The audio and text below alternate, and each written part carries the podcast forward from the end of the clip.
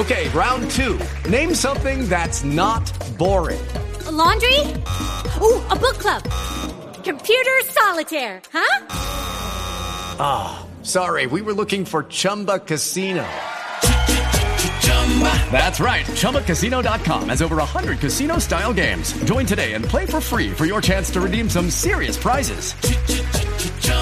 ChumbaCasino.com. No purchase necessary. Full prohibited by law. 18 plus terms and conditions apply. See website for details. Lucky Land Casino asking people what's the weirdest place you've gotten lucky? Lucky? In line at the deli, I guess? Aha, in my dentist's office. More than once, actually. Do I have to say? Yes, you do. In the car before my kids' PTA meeting. Really? Yes. Excuse me, what's the weirdest place you've gotten lucky? I never win and tell. Well, there you have it. You can get lucky anywhere playing at LuckyLandSlots.com. Play for free right now. Are you feeling lucky? No purchase necessary. Void where prohibited by law. 18 plus. Terms and conditions apply. See website for details. A continuación, el espacio de reflexión dominical en Blue Radio. Un momento para escuchar declaraciones de fe con el pastor César Castellanos.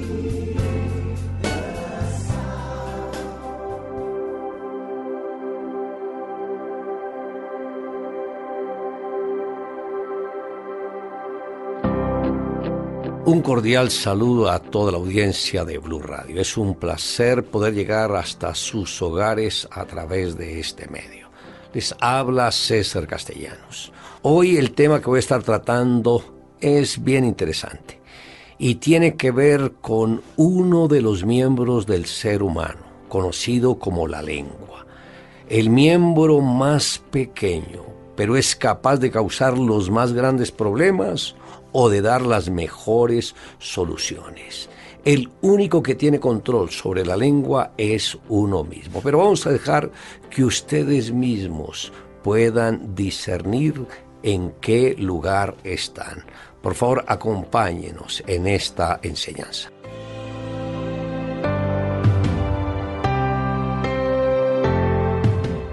Su Biblia en el libro de Génesis, en el capítulo primero. Dicen los dos primeros versos, en el principio creó Dios los cielos y la tierra.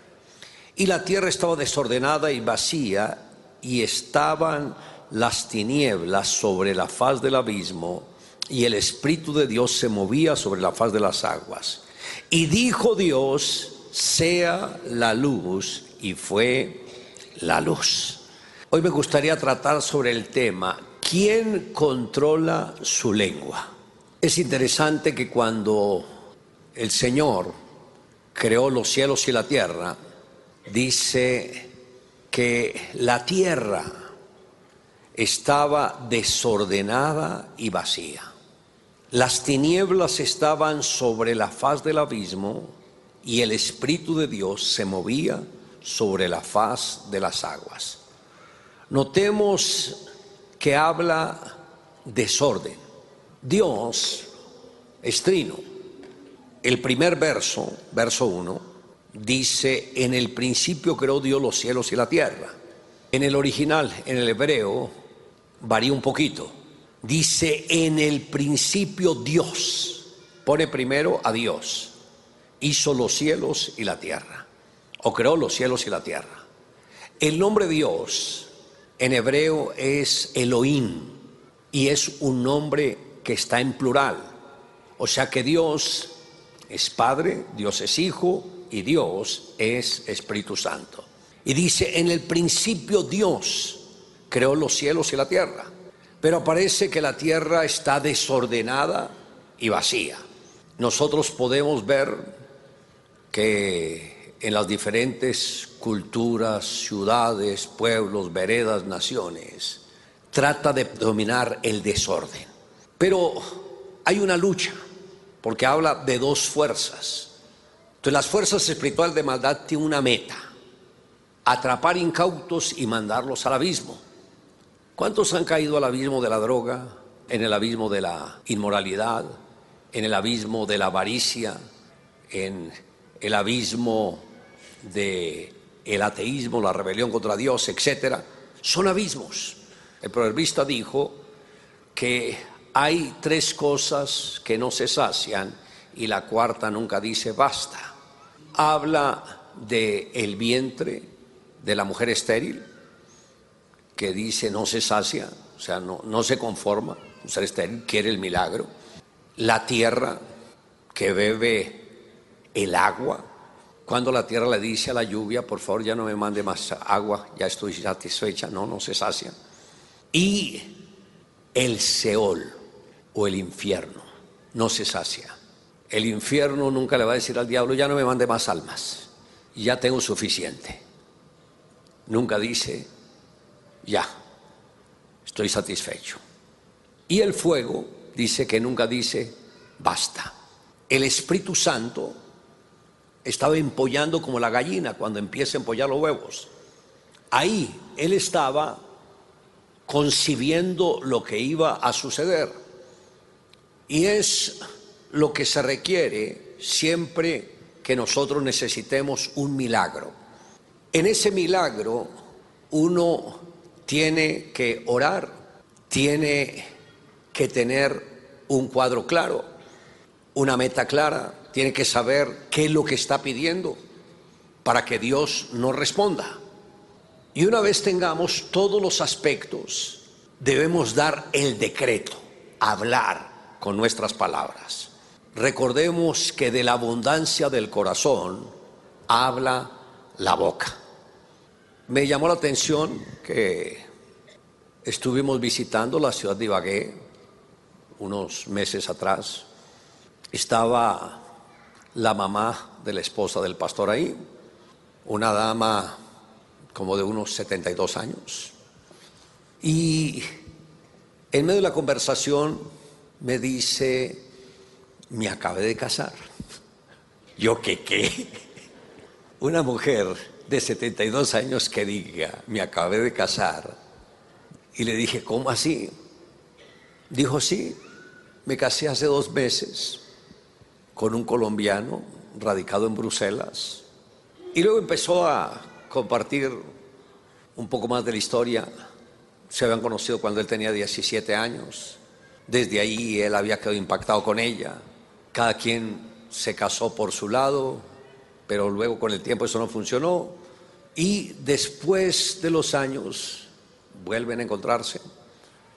Pero ella dice, yo empecé a hacer mi libro de sueños. Siempre yo le decía a mi familia, me voy a casar.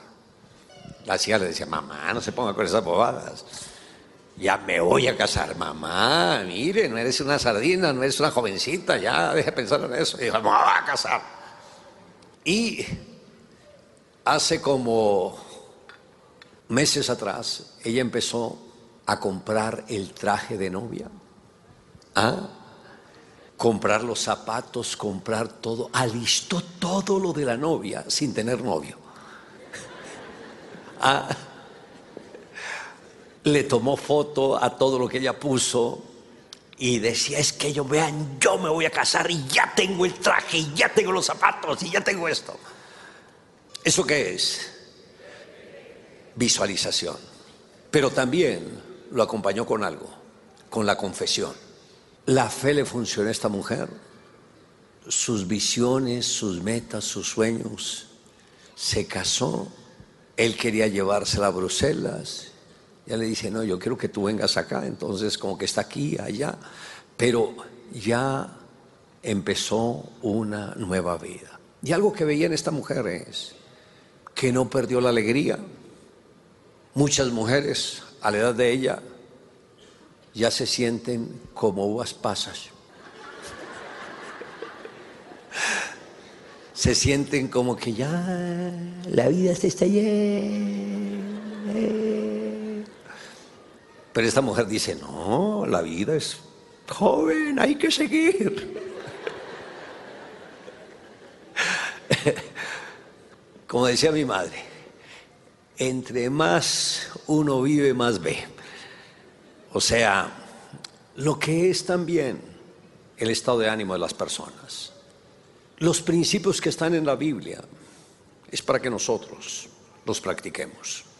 El Espíritu de Dios se empollaba, empollaba sobre las aguas, estaba concibiendo, concibiendo, concibiendo lo que quería hacer. Ahí mientras concebía estaba visualizando. Y recuerde que para que el milagro ocurra, debemos tener la ayuda del Espíritu Santo. El Espíritu Santo es el que nos tiene que ayudar en nuestros sueños. O sea, son etapas.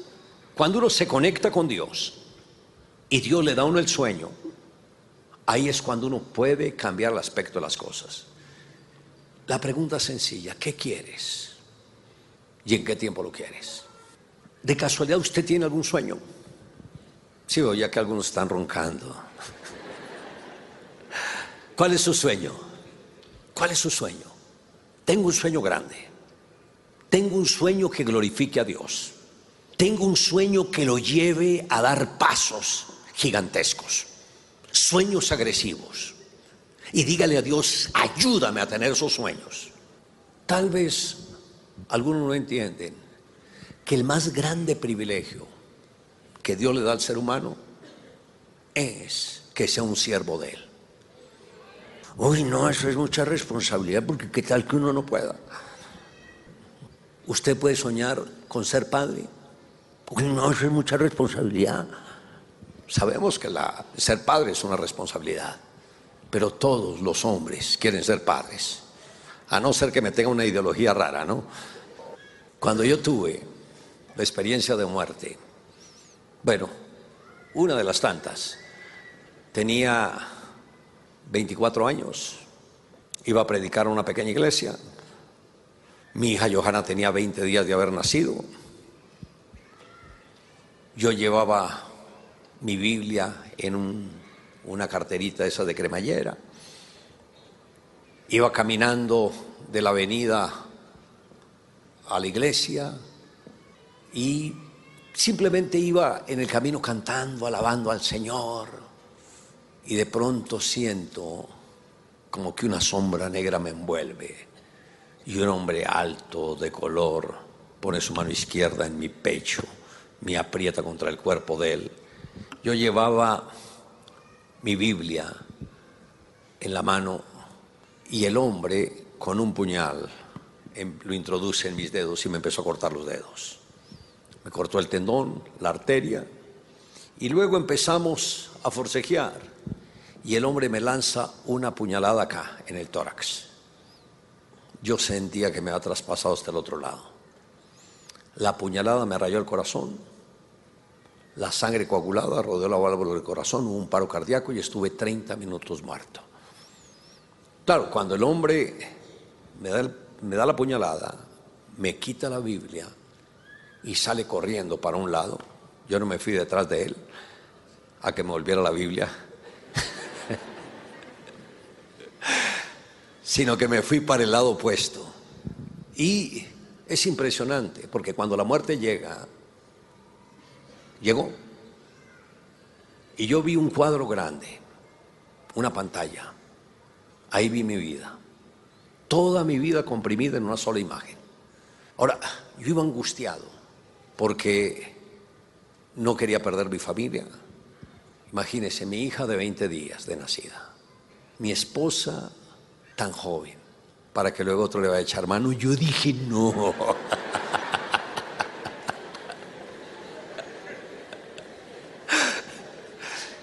o sea, no me quería venir por nada. y el ministerio.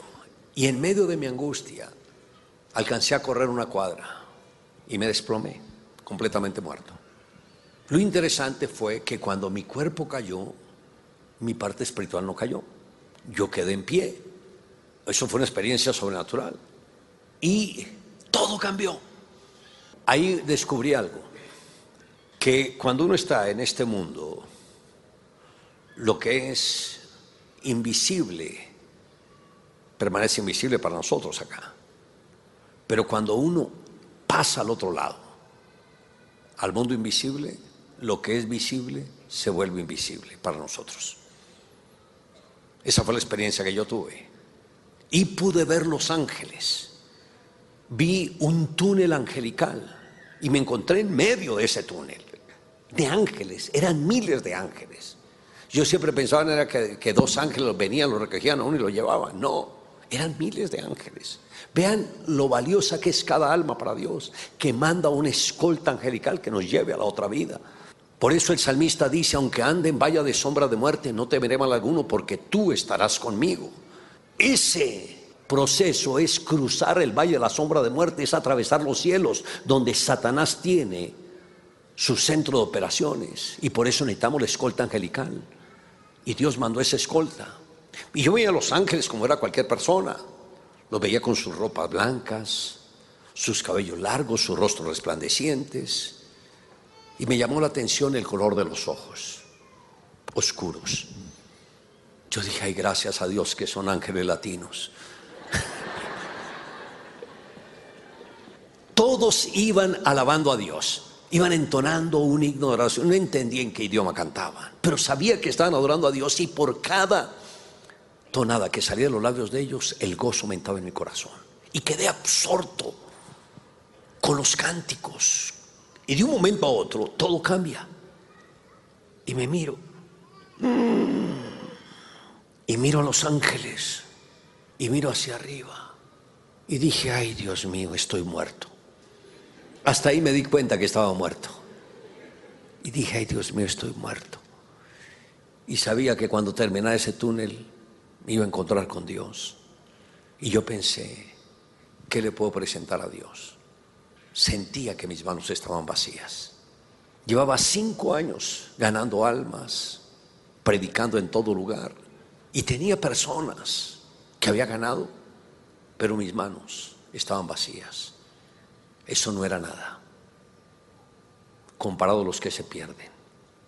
Pensé, pude haber hecho más para Dios. Y ahí fue cuando anhelé con todo mi corazón que Dios me diera una segunda oportunidad para engrandecer la obra de Él en esta tierra. Pero como venía de la visión de los ángeles, que todos estaban de blanco, ahora la mies es mucha, los obreros son pocos. Necesito obreros. Cuando el Señor está creando, empollando la tierra, estaba visualizando. Dios nos enseñó a visualizar. Jesús me enseñó a visualizar. Ustedes tienen que aprender a visualizar. Visualicen todo lo que quieran. El doctor Cho aprendió a visualizar. Aún en las cosas pequeñas. Escriba. Busque imágenes, péguelas. Mi esposa es tremendo. Hizo su libro de sueños el año pasado. No, para comienzos de este año el 70% de lo que ella plasmó en el libro de los sueños se ha cumplido. ¿Alcanza a entender eso? El 70% en corto tiempo. A veces nosotros pensamos que soñar no es para nosotros. Nosotros podemos soñar despiertos. Usted puede soñar. El que quiera ser músico tiene que aprender a soñar. El que quiera ser un profesional en las diferentes áreas tiene que aprender a soñar. El que quiera casarse tiene que aprender a soñar. No que se la pase en la cama durmiendo, sino aprender a soñar. Dice, y dijo Dios, sea la luz. Y cuando Dios da el decreto, dice, y fue la luz. Vino el poder de la palabra hablada. Se nos olvida que nuestra lengua es un poder de autoridad para bien o para mal. ¿Cuántas madres, pensando corregir a los hijos, vean, te vas a caer, te vas a caer? ¿Por qué habla lo negativo? ¿Por qué habla lo negativo? ¿Por qué no habla lo positivo? Hijo, ven, este lugar es más cómodo para ti. No le profetice de que se va a caer. No hable lo malo, hable lo bueno porque hay poder en sus palabras. Dios me dio un hijo de voluntad firme desde que tenía tres años. Le decía, Matías, si haces esto te voy a castigar. Yo te voy a castigar a ti. Con tres añitos, ¿cómo me desafiaba? Yo le dije, hijo, tú tienes un carácter de líder. Tú vas a ser un gran pastor. Yo no me puse hablar la parte negativa. hablé la parte positiva.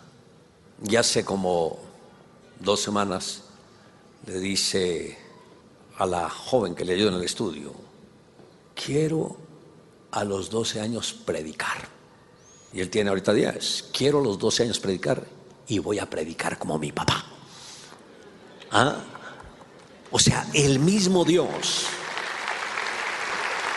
está obrando en la vida de él. ¿Sabe lo que dijo el apóstol Santiago? Vamos al libro de Santiago. En el capítulo 3, Santiago dice en el verso 2, porque todos ofendemos muchas veces, si alguno no ofende en palabra, este es varón perfecto, capaz también de refrenar todo el cuerpo.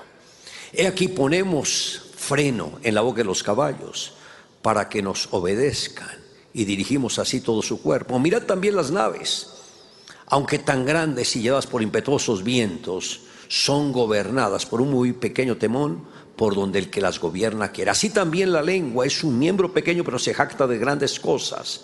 He aquí cuán grande bosque enciende un pequeño fuego. Verso 6 dice, y la lengua es un fuego, es un mundo de maldad.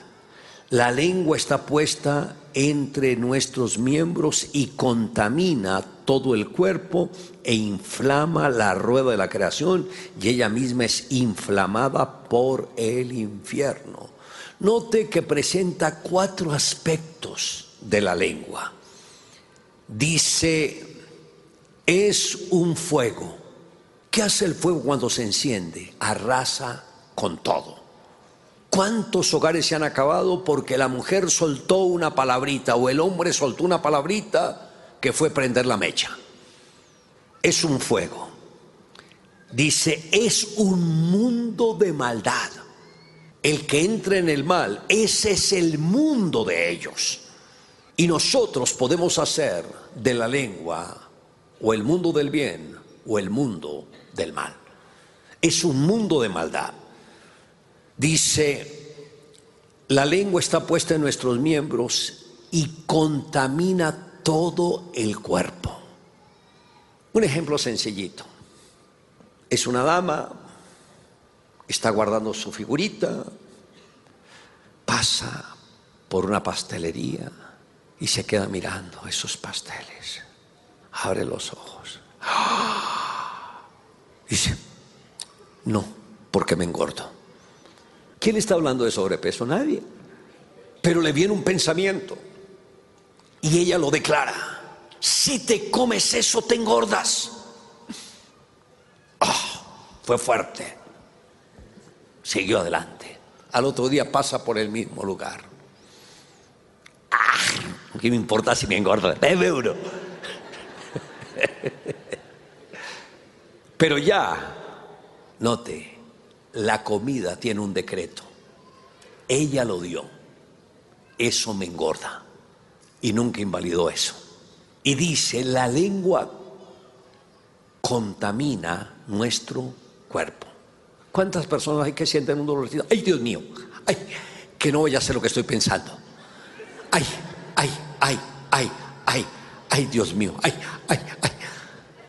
Y luego lo va a confesar. Si yo lo sabía, yo lo sabía. Yo ya lo había dicho. Es cuidar la lengua. Contamina el cuerpo. Ayer me llegó un joven, bueno, un señor ya no es tan joven, pero se me acercó Julián y me dijo, ay, pastor, ¿será que puede orar por él? Estamos en el cumpleaños de mi hija Lorena. Yo le dije, claro, ¿qué tienes? Y me dice, soy entrenador de tenis, pero ya me es muy difícil, porque tengo una pierna más corta que la otra y me está afectando la columna, me está afectando todo. Y yo 20 años con este problemita. Y dije, ok, siéntese ahí. Le puse una sillita de plástico. Le dije, siéntese ahí. Llamé a dos personas. Por favor, le van a tener los pies a él. Voy a orar. Y le dije, hoy voy a orar para que el pie le crezca. Puse la mano sobre él y di la orden al pie más corto que creciera. Y el hombre empieza a sudar y sudar y sudar. Y el que le está sosteniendo, o los que están sosteniendo las piernas, empiezan a sentir que la silla se le corre. Y no era que la silla estuviera corriendo, la pierna empezó a crecer ante los ojos de ellos. Cuando terminamos la oración, le dije, ahora haga lo que no podía hacer antes. Se quitó el zapato ortopédico, el otro se midió y me dice, tengo las piernas iguales. Y le dije, ¿qué más no podía hacer? Y me dijo, correr, no podía correr bien. Le dije, empiece a correr. Y ahí descalzo empezó a correr por todo lado, completamente sano.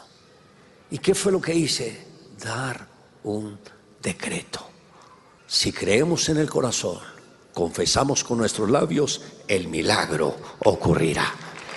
Debemos dar decretos, debemos dar decretos de bendición el diablo te dice, estás enfermo.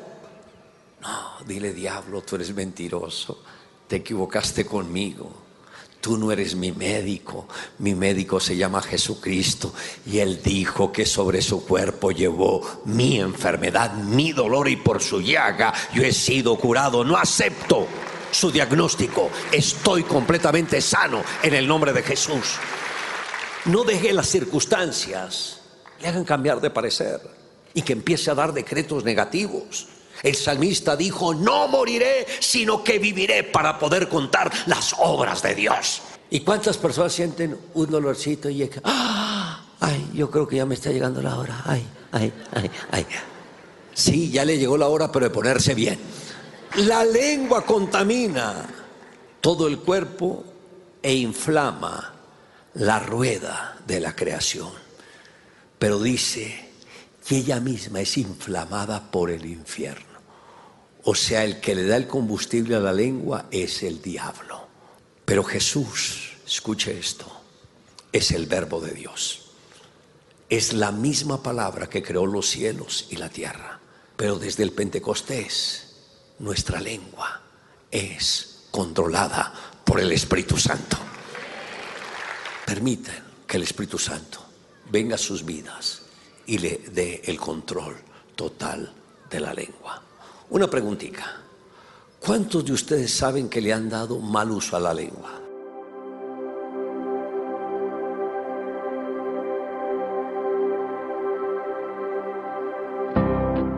Y si en este momento Dios ha hablado a su vida y quiere renovar su lenguaje, lo único que tiene que hacer es, a través de los ojos de la fe, dirigirse al mismo Señor Jesucristo y decirle, soberano Dios, hoy reconozco que he cometido tantos errores con mis propias palabras. He ofendido a tantas personas que hoy me arrepiento de todo lo malo que he hecho. Señor Jesús, hoy te entrego el control de mi lengua. Por favor, ayúdame a tener dominio sobre la misma que yo pueda hablar lo que edifique, lo que motive y lo que conforte. Mira que te lo pido, mi Dios, en el nombre de Jesús. Gracias, Señor. Amén. Y agradecemos a Blue Radio por darnos la oportunidad de estar llegando a toda esta vasta audiencia. Y los invitamos a que continúen en sintonía de Blue Radio. Me formó tu amor y tu voz oí. Me envolviste en tu canción. En tu libertad hoy puedo vivir.